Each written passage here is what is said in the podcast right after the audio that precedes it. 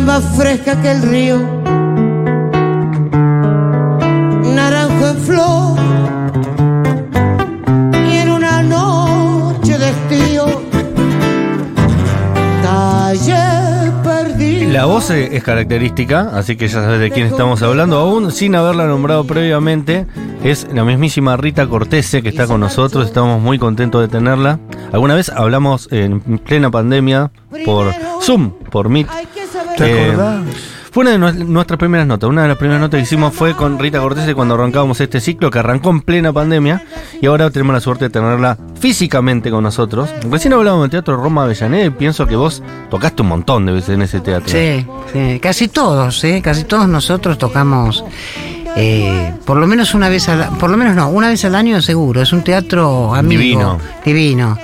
Y además ahora está haciendo mucho teatro, hizo mucha música y ahora está haciendo muchísimo teatro. Bien, está eh, en su fase musical Rita Cortese. Ahora estoy en mi fase musical. Porque tiene, ustedes saben, su etapa, eh, su parte como actriz súper prestigiosa, pero además hace un tiempo esta parte, ya bastantes años, está compartiendo esa veleidad con el canto, con los tangos. Sí.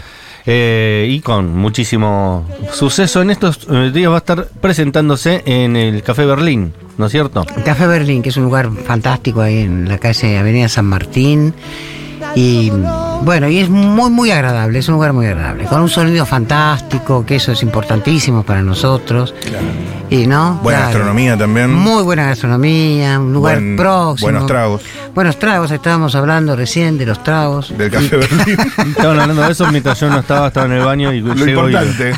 Allá en el bonito barrio de Devoto, además. Exacto, exacto, sí, sí. En un lugar que uno no se espera que esté ese teatro, ¿no? Como que vas por ahí y de repente aparece ese teatro en la nada. Bueno, ese es un hallazgo. Es Yo creo hallazgo, que eso es un hallazgo de producción Sí. directamente, porque realmente es un barrio muy interesante como está ahora. Total. eh, y entonces son, se arman como tribus, ¿viste? Entonces es genial. Es un barrio que, un lugar que es de 150 personas, no más. O sea, también hay mucha proximidad, eso es buenísimo. Íntimo. Íntimo, claro. Está haciendo su show Andy Chango. De esta, mi- sí, de esta misma está radio. haciendo Andy Chango, claro. Ahí mismo también. Pero es Está cierto haciendo que. los cuentos, Andy Los cuentos de Chango. Boris Vian. Claro. Exacto. Es cierto que no es el único lugar que ha abierto en el barrio de Devoto en los últimos años. Ah, no. Que se está poniendo lindo el barrio Se está poniendo lindo Sí. el barrio, muy lindo. Todo, Siempre todo fue lindo Devoto. La verdad que Devoto es uno de los barrios más lindos de la capital. Sí, pero antes eran casas muy antiguas. es, un- casas. es uno de los barrios viejos de Buenos Aires, ¿no? Pero ahora se ha puesto un poco más cachondo. Y está muy bien que así sea. Eh, que, que se reparte un poco más la cultura, porque si no queda muy encorsetada en el centro, ¿no? O en Palermo, o en Villa Crespo, y que está bueno que los barrios también tengan. Claro, claro, sí, San Telmo. Hay un circuito incluso de, de teatros que se están ah, poniendo en valor. En Mataderos hay uno nuevo también que, que era viejo y ahora se están exponiendo obras de teatro y todo que acerca un poco la cultura a los barrios. Bueno, eso, lo que tiene Buenos Aires es único. La verdad que vos decís, bueno, sí, hay gente que viene porque el cambio, que sé yo. Sí, viene porque el cambio, pero también se encuentra con una ciudad que es, eh, sigue si- destruida, ¿no? Que- que- En otros aspectos, sí. eh, Destruida, Sí. eh, para mí. Maquillada para, un para poco mi también. ¿no? Sí, arruinada. Mm. Mal maquillada. Claro. ¿No? Mal maquillada. Justo ayer, perdón, perdón, perdón que te interrumpa, pero justo ayer hablábamos con un arquitecto Sí. sobre las plazas de Buenos Aires y cómo están hechas en el sentido de un- una estandarización total, que son iguales las plazas que están en el sur, en el norte, en cualquier barrio donde vaya, las plazas son iguales, Son iguales. como con ese formato. Claro, eh, el barrio tiene características que las plazas no replican. No, no. Eso. No, no, claro, por eso, porque como vos hablaste de la pandemia, hablaste de los cuerpos, ¿no? Que estamos por primera vez encontrándonos. En físico. En físico. Bueno, eso hoy creo que tiene un valor enorme. Yo creo que tenemos que volver a recuperar los cuerpos. Es de, es de lo que no, de lo que, de lo que no, no se habla, ¿viste? No, no. Eh, el, porque al no estar los cuerpos, bueno, no está, uno no ve al cuerpo deseante, ni al cuerpo que sufre, ni al cuerpo hambriado, ¿no? Por eso el, el teatro y las artes son tan, son un hecho de resistencia. Bien, y está en la faceta musical y por eso también nos interesa un poco cómo, eh, lo debes haber contado muchas veces, Sí. pero yo tengo la inquietud de cómo diste ese salto. Fue primero, entiendo que toda tu vida te gustó cantar, que toda la vida tenías Sí. desarrollada esa faceta, pero que un día dijiste voy a profesionalizar ese, ese deseo, ese interés que tenías por, la- por el canto, pero el momento que decidís, bueno, tengo que armar una banda, tengo que tener mis músicos, todo eso me imagino que habrá sido bastante complejo. ¿O no tanto? No, no, no fue tan No, no. complejo, ¿viste? Es Se fue dando. Sí, cuando vos decidís hacer algo, todo es como fácil, es como que se va dando el camino, me parece, se hace. Hay que tener un deseo fuerte. Claro. Yo lo que tenía ganas era de cantar, ¿viste? Entonces hab- hablé con Anita Inchausti, que era mi maestra en un momento dado, que yo había hecho una obra de teatro en San Martín, bueno, nada menos que Galileo Galilei, ¿no?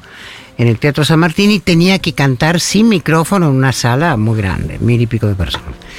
Y entonces ahí fui a, a ver a Anita Inchausti. Y Anita, bueno, o sea que nos conocíamos, en fin. Y cuando yo decido, ¿no? Otra obra de teatro que cantaba todo el tiempo, qué sé yo, también en el Teatro San Martín. Y entonces digo, che, bueno, a ver, le voy a llamar a Anita. Le digo, Anita, quiero cantar. Y ella me dijo, cantá. ¿Cómo La mejor maestra. ¿Cómo cantá? Sí, cantá, cantá una hora por día. Pero ¿cómo? no? Y sí, te buscas unos temas y los ca- y cantás una hora por día. Y entonces yo tenía un banquito alto en mi casa, el mejor estilo Liza Minnelli, me senté, sentaba una hora de la tarde, un whiskycito al lado, y cantaba una hora por día, ¿viste? Cantaba todos los días. Una locura, ¿Y tu repertorio era tango o era más Es variado? que yo empecé, no, era en ese momento, en casa más variado, pero Sí. cuando salgo a cantar por primera vez, sí, hago tango porque era el paisaje mío, era mi paisaje, era lo que más, lo que más sentí. El rock siempre me pareció alejado para mí, que era también mi paisaje, que tiene mucho que ver con el tango, y ahora lo tomo un poco, viste, ahora eh, hago temas de fito, pero por, porque, bueno, porque están ahí, porque tocamos un... Son un- parientes. Sí, son, son muy parientes. Tenés ahí en el repertorio hay unas sorpresas más rockeras. Sí, sí, pero por, porque tiene que ver un poco con el estado de las cosas, ¿viste? Como en el, con el estado que yo me subo al escenario. Ajá. Para lo que quiero contar, va. Claro. Y mm, tuviste eh, entre tus músicos al director de esta radio. Estu- estuvo acá el Fede Vázquez. En, en, en, en- por mucho tiempo estuvimos juntos. Como bandoneonista. Bandoneonista, claro. ¿Cómo se dio eso? Nunca lo supe. Bueno, es que no sé si contar esa intimidad, Uh. fíjate. ¿Es una intimidad? Y no sé, bueno, nada, están juntos con, con Julia y, y él me dice, pero tiene, él toca el bandoneón, le digo, no te puedo creer, sí, pero qué genial, entonces no puedo- Y además venía bárbaro un bandoneón, entonces éramos dos guitarras, Fede, eh, Corderito Polenta en el piano, que es un gran pianista, y bueno, y yo, Esto antes de Futurock. antes de Futurock. Antes, yo sabía de toda la cosa de Futurock. En el medio también de otra hecatombe, ¿viste? Nuestra. una- en el medio de un sueño y de una hecatombe, como siempre. Ajá. Y ahí armamos, bueno, y ahí empezamos a tocar y tocamos mucho y giramos y ensayábamos y, y nos portábamos muy bien. Mirá, buen músico. Muy buen músico, muy buen músico. Me daba curiosidad. Y para y lo que mencionabas antes, de los cuerpos y Sí. de eh, la posibilidad para tu audiencia que te ve eh, ahora más que nada en productos audiovisuales, mucha película, mucha serie que Sí. ya charlaremos, de eh, verte de carne y hueso arriba del escenario. Algo que has hecho muchos años en otros teatros y demás, pero hoy en día la única posibilidad, entiendo, es esa. Em, ¿Qué se genera con eso? ¿Qué percibís? Y bueno, es muy fantástico porque se genera con el público, con el otro, con los otros cuerpos. Por eso es interesante, por eso es un hecho de resistencia. Porque lo que ocurre en el teatro, lo que ocurre con los cuerpos es, eh, bueno, ahí hay, misterio, ¿viste? Hay, hay, hay, tra- hay transferencia de, energías, ¿no? Entonces se, se arma una tercera posibilidad, ¿no? Eh, Soy yo y el público y una tercera posibilidad que se abre en el medio, siempre. Eso es en el teatro y en lo que es eh, y lo que pasa en el cine. Por eso lo audiovisual en las casas es, es un bueno es un atentado también, ¿entendés? Es cómodo, lo cual no es lo más interesante para ver nada. Mm. Eh, te levantás, te vas. Pones pausa. Pones pausa. te- te- no te- pero fundamentalmente nunca vas a decir, che, ¿te acordás el silencio que había en ese que se hizo ese momento en la película? Claro. Por ejemplo, me pasó de haber eh, ido a ver este año Oppenheimer. Mm, Y el momento, no sé si la pudiste ver, No. pero hay un momento donde hay como una explosión de la bomba atómica Sí. y en vez de ser sonoro fue silencioso y haberlo, poderlo disfrutar en un cine seguramente no hubiera sido ni cerca la misma experiencia porque el, el silencio fue impactante. Claro, claro. En vez de poner un, un estruendo de bomba, puso un silencio, ¿no? Claro, genial. Y ese silencio es Uno. conmovedor, La ¿no? bomba es uno. Claro. Claro. Sí, pero eso en tu casa que, que, no sé, escuchas el auto que pasa por la Eh, vereda. Claro, pero yo creo que está muy, muy fríamente calculado, digamos. esto, Claro. ¿no?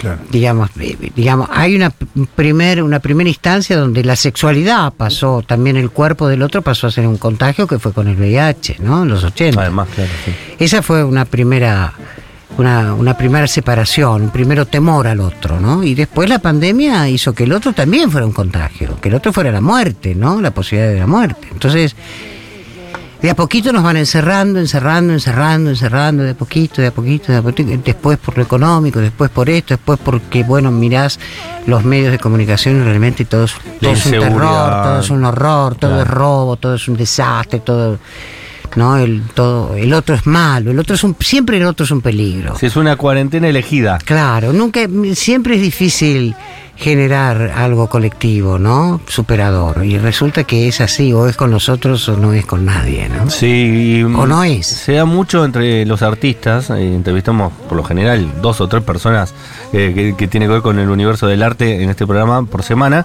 y es una constante que el artista la pasó peor incluso que lo que la pasaban los las personas más normales, más comunes, digamos, que se dedican a otras cosas, que capaz que encontraron como la pandemia como la posibilidad de estar más en su casa, más eh, de, de disfrutar algo que capaz que no tenían, eh, y, y los artistas la pasaron sumamente mal porque viven con, con otra con otro pulso y con, con otras inquietudes y que, que poniendo el- el- por encima las emociones El antes que- cuerpo. el cuerpo y que el cuerpo. Sergio Rodman de los Cadillacs nos contó la semana pasada que en la pandemia él la pasó muy mal que estuvo Sí. eh, pulsiones suicidas Pero, pero mucha gente, Ahí, muchísima gente, claro.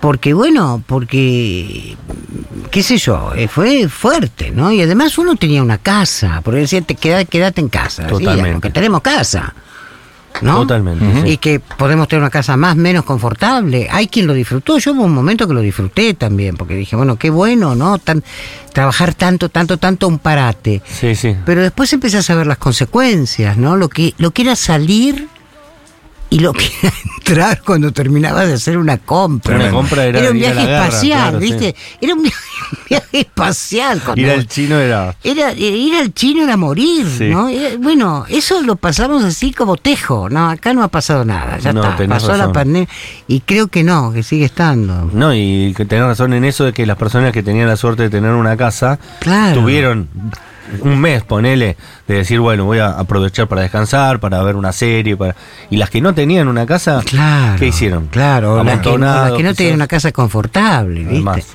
O sea que, bueno, es un tema muy, muy complejo, muy triste y creo que nos dejó mella bastante. Han surgido de ahí demonios fuertes. No ¿no? te- Viste que en radio se suele cada tanto decir con quién estamos hablando por si se incorpora alguien nuevo que sepa. De, con vos no hace falta, porque la gente te escucha la voz y ya sabe quién sos.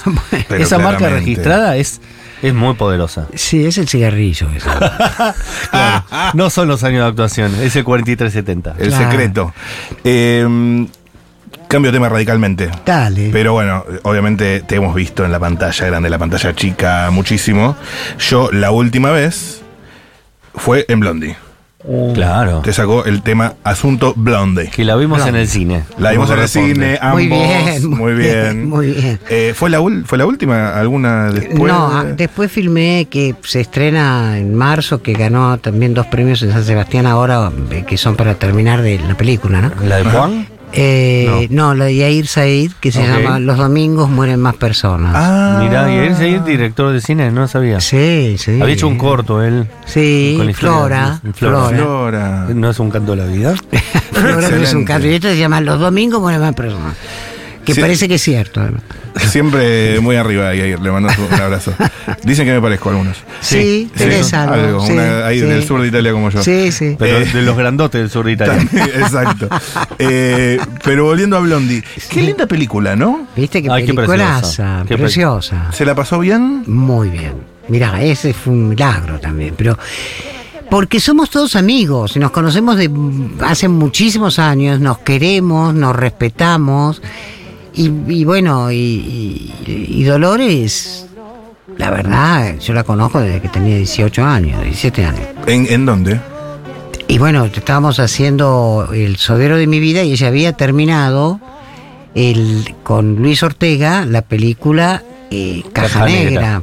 Ahí está. que la iban a, a, eh, a- a sac- no, no, a nada, a tirar, porque estaban. Entonces, un día me dice, me dice Dolores, mira, mi novio quiere que, que, quiere que vea su película. Y yo, viste, estaban 258 mi- millones de cosas. Y yo decía, bueno, sí, bueno.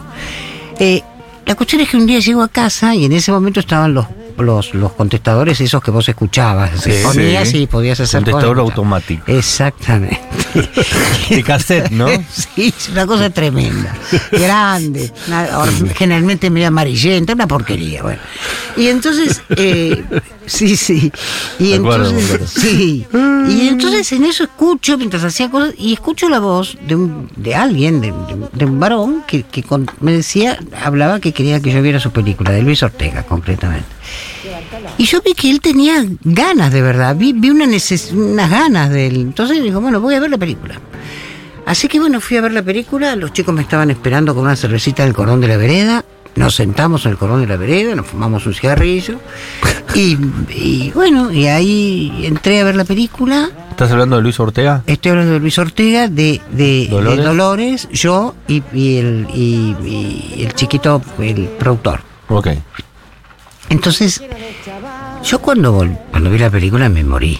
Me parecía una maravilla. Sí, sí, tremendo. Nos fuimos a comer a un restaurante que estaba en la esquina, y bueno, le expreso todo esto. Y él decía, yo la quería tirar, la quiero tirar. No, no, de ninguna manera. Yo terminaba de hacer una película, Herencia. Que es un peliculón, Herencia. Herencia es un película. Es un peliculón. Sí, Herencia es divina, divina. Herencia, y entonces... Que también es muy mucho cordón de la vereda tiene esa película, ¿no? Sí, sí, tiene ese con, el, universo. con, el, con, con Whisca, el, Sí. el americano.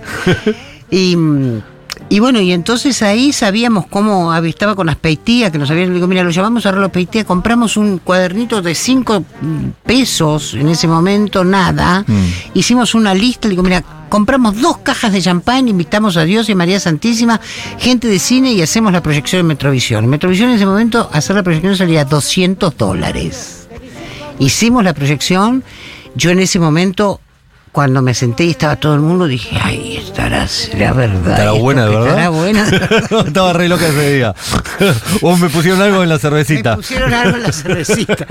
Una responsabilidad enorme por los chicos. Pero bueno, salió una película magnífica, magnífica. No, y me acuerdo yo la repercusión que tuvo en su momento, ¿no? Porque Sí. fue la ópera prima de, de Ortega. Sí. Y aparte porque era una película totalmente disruptiva con el cine que se estaba haciendo hasta ese momento, ¿no? Totalmente. Muy de autor, muy chiquita, una historia muy compleja. Muy compleja, con soldaditos, que eran toda gente de la calle que vivían ahí en la calle de Estados Unidos. Sí, sí, totalmente. Eh, y pensaba en esto que estás contando también, eh, a partir de lo que estamos hablando, que una constante también en tu vida ha sido, no sé si una militancia, pero sí una voz sobre lo que está pasando, ¿no? Mm. Eh, que, mm, esa cosa de que hay algunos artistas que eh, les gusta más opinar sobre la vida eh, cotidiana, sobre la vida política, y otros que no tanto. Vos sos de la de que te gusta siempre hablar.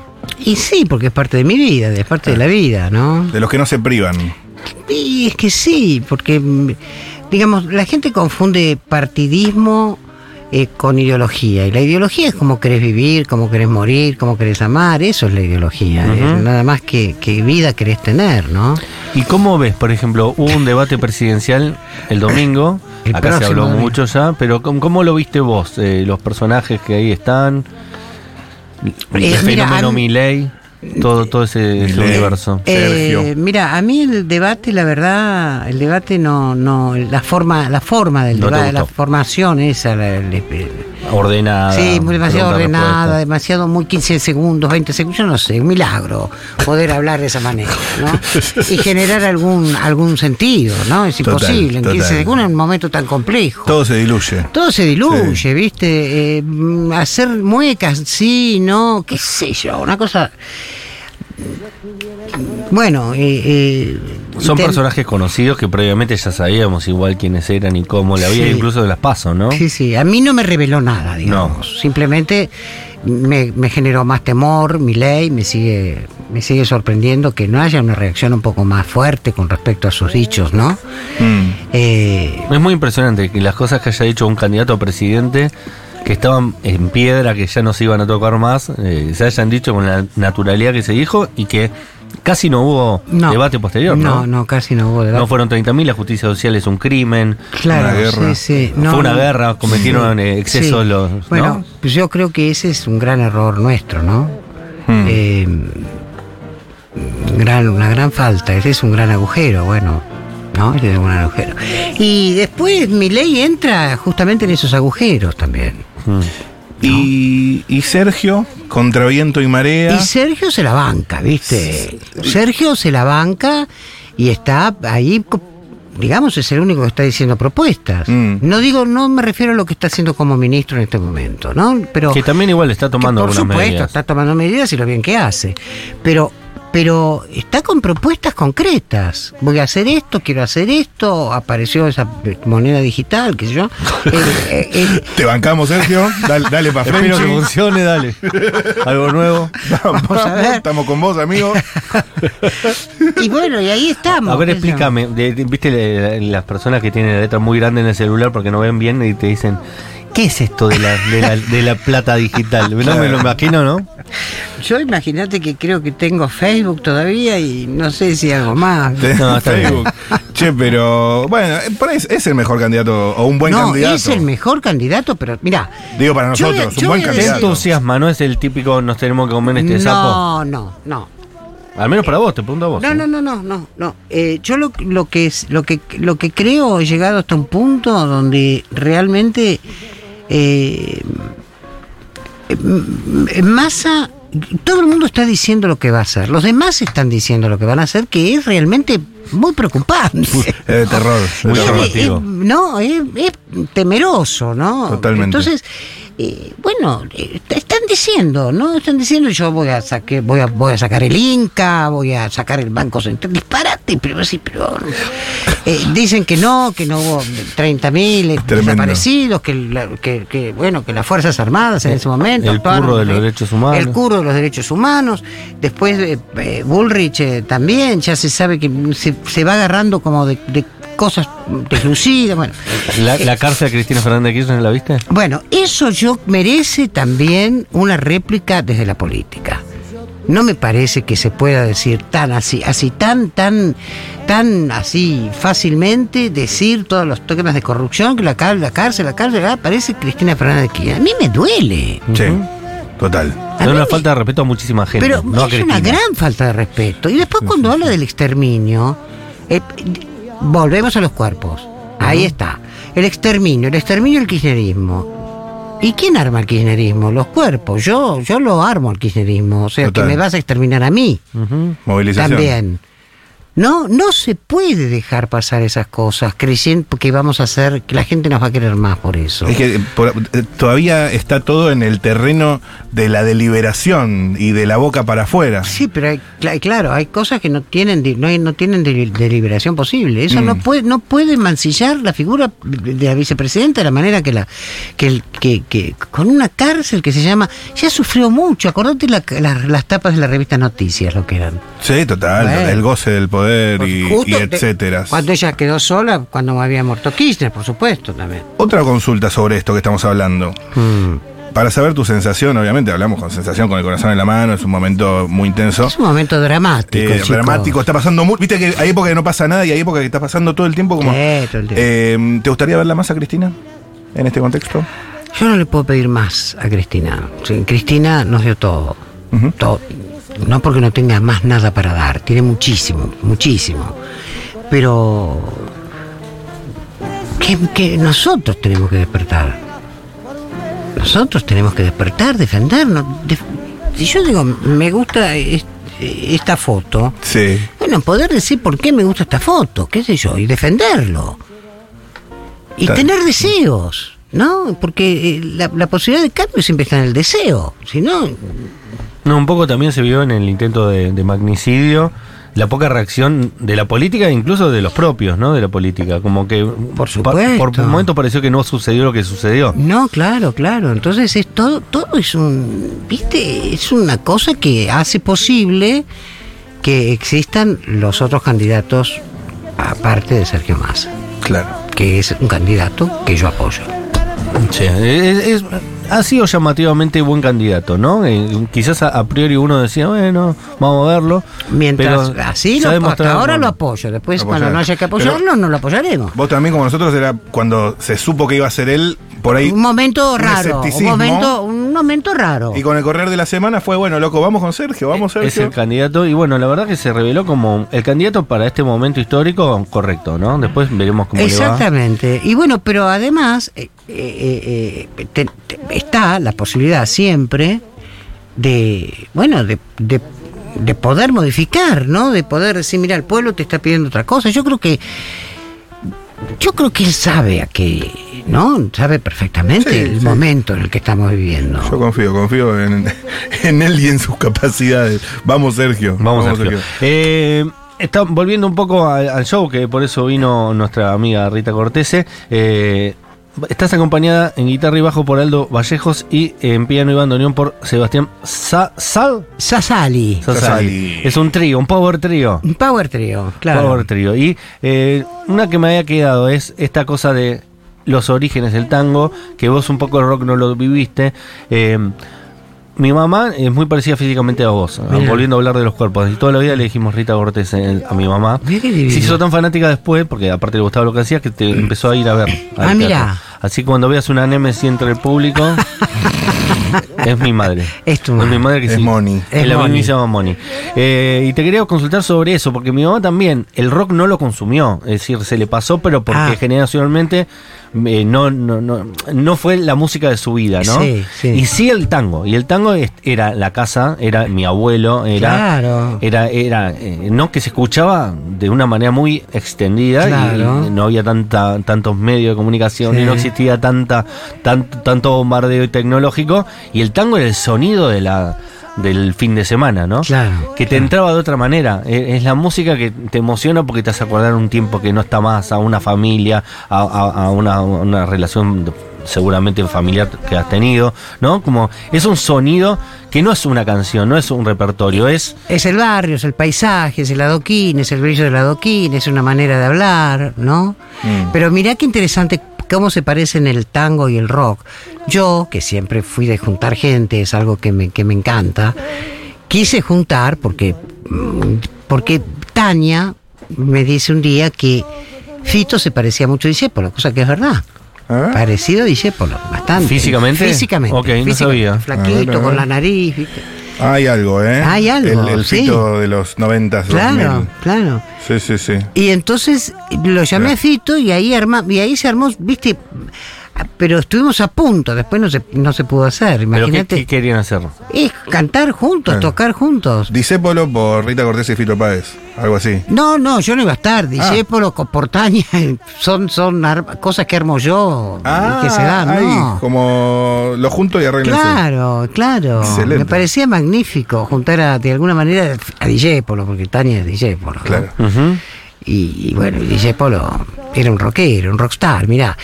Eh, un día estaba en la casa de Tania, que porque me, me encantan los cuentos de, de una época que yo no viví tanto de esa época. Y ahí tienen que ver los cuerpos también. Y entonces eh, eh, me dice Tania que estaba, un día le dice, le dice DJ Polo, mira, eh, por favor, andate nena un rato que yo tengo una reunión con acreedores, ¿no? Entonces Tania dice, bueno, y bueno, con- con- anda, anda, anda. Bueno, entonces ella se va, agarra el auto, se va a dar una vuelta, cuando pensando que los acreedores eran Amador y Petit, viste, los productores de la época. Y cuando vuelve se encuentra con el almacenero, con el diarero y con el carnicero. Y entonces él dice que no estaba, todavía no había cobrado los derechos de uno, pero que en esa casa no podía faltar ni el diario, ni el champán, ni el alcohol, ni, claro, ni, Excelente. claro, te das cuenta, ni, ni, ni, ni el lomo. Esa era una manera de vivir que a mí me encanta. Sí. Y aparte dice Polo hablando de esto mismo, ¿no? De los tiempos que van mutando también, pero se sostienen algunas cuestiones. eh, la pasó tan mal, ¿no? Claro, sí. Por haber defendido a Perón, Claro. eh, el Lo posperonismo. mataron. Eh, fue un escarnio público de, de Claro. pasar a ser el humorista, Claro. el, el comentarista de la realidad más lúcido, pasó a ser repudiado en la calle por la gente, Claro, ¿no? tal Y pasó a ser una persona que se enfermó y murió. Que se enfermó y murió, claro. Y- por, por, por Mordijito, por ese personaje Por ese tan personaje. magnífico, ¿no? Que lo más curioso de todo eso es que ahora, eh, esto que decía Patricia Burri de aniquilar el kirchnerismo, eh, Claro. se repite la misma historia, ¿no? Claro, claro, por supuesto. La convivencia democrática, no, te la regalo. no, claro, te la regalo, no, porque además es real, por eso la historia es interesante, ¿no? Eh, entenderla y reconocerla, porque se va repitiendo de alguna manera. Siempre hay un lugar donde se excluye cualquier cualquier eh, proceso evolutivo que tenga que ver con el campo popular, siempre. Y el repertorio, las canciones, los tangos, los elegís en función de esta canción es muy conocida, le gusta mucho a la gente, la canto, No. o es, voy a cantar esta, aunque quizás no sea tan conocida, Mm. eh, pero me representa algo. Hay búsqueda en encontrar tangos viejos que no fueron grabados o canciones que no fueron tan eh, eh, Sí. puestas en discos para tu, tu selección de canciones. Sí, yo eh, siempre elijo de acuerdo. Por ejemplo, yo subo con, con un estado, ¿viste? A mí la. Entonces siempre elijo algo que de alguna manera, por ejemplo, golondrinas, golondrinas de un solo verano, para mí hablo de la clase media. ¿Está bien? ¿Está bien? ¿Está bien? ¿No? Eh, como que algún día el vuelo detendrá a la golondrina, va, va a decir que este es un país vivible y no que es una porquería. que- Entonces hago, no es que cargo las tintas, yo canto golondrinas, pero lo que me pasa a mí adentro es eso. ¿Vos la se- sentís esa con sí, golondrina? yo, yo armo esa, pero la gente lo sabe, lo sé yo ahora, se lo cuento a ustedes, no es que el público, no es que le digo, yo pienso que es la clase media. No. no, no. Yo la canto. No, yo la canto, pero me alojo en ese lugar, ¿no? Ajá. Y como intérprete, como digamos. intérprete. Entonces habrá algo que de eso surgirá. Y, y lo mismo pasa con un sector, que un espacio que tenemos dedi- dedicados a las niñeces, ¿viste? Porque, bueno, que siempre dicen es el futuro. el futuro. No, son el presente, porque si, si no les damos de comer hoy, no, Total. no van a tener el futuro, ¿no? Van a votar a mi ley. Van a votar a Milei. y a Milei. Qué muchacho loco. Qué muchacho loco. Me imagino eh, vos, actriz, mirando el debate, las caras del tipo cuando le Pero hablaban. Estuvo, estuvo, es muy inteligente, ¿no? Es, es histriónico. Es histriónico. Es histriónico. Mm, Muy tranquilo, aparentemente. No sé. Sí. Sí, muy tranquilo. Verdad demasiado que lo- tranquilo. Lo, que es es tranquilo, Milay. Sí. Eh, te agradecemos, Rita. Vamos a recordar entonces. eh, no sé si me pusieron acá la fecha, Acá, pero acá, vos acá. probablemente. 6 de abril y 20 de El abril. 20 de abril. Ahí está, 6 y 20 de octubre. de octubre. De octubre, gracias. De abril todavía no tanto. No, no, de abril del año que viene. Igual- 6, de Mirá, octubre. Ya está con abril del año que viene. Sí, ¿Qué, yo qué estoy así, soy así. soy así. Igual ayer vinieron los chicos de No Te Va a Gustar que vendieron un Vélez para, para abril, así que ¿Te das tranquilamente cuenta? podría ser. Podría ¿eh? ser, sí. Eh, Café Berlín, entonces 6 y 20 de octubre. Eh, van a poder ver a Rita Cortese con su Power Trio tanguero con canciones de Enrique Cadícamo, Homero Mansi, Homero Espósito, qué lindo que es Homero Espósito, Ah, y. Virgilio, por supuesto, también. Eh, Chabuca Granda, Atahualpa Yupanqui, Chico Buarque, un bastante amplio repertorio. Gracias, Rita. Gracias a ustedes, de verdad. Muchas gracias. Qué lujo, ¿eh?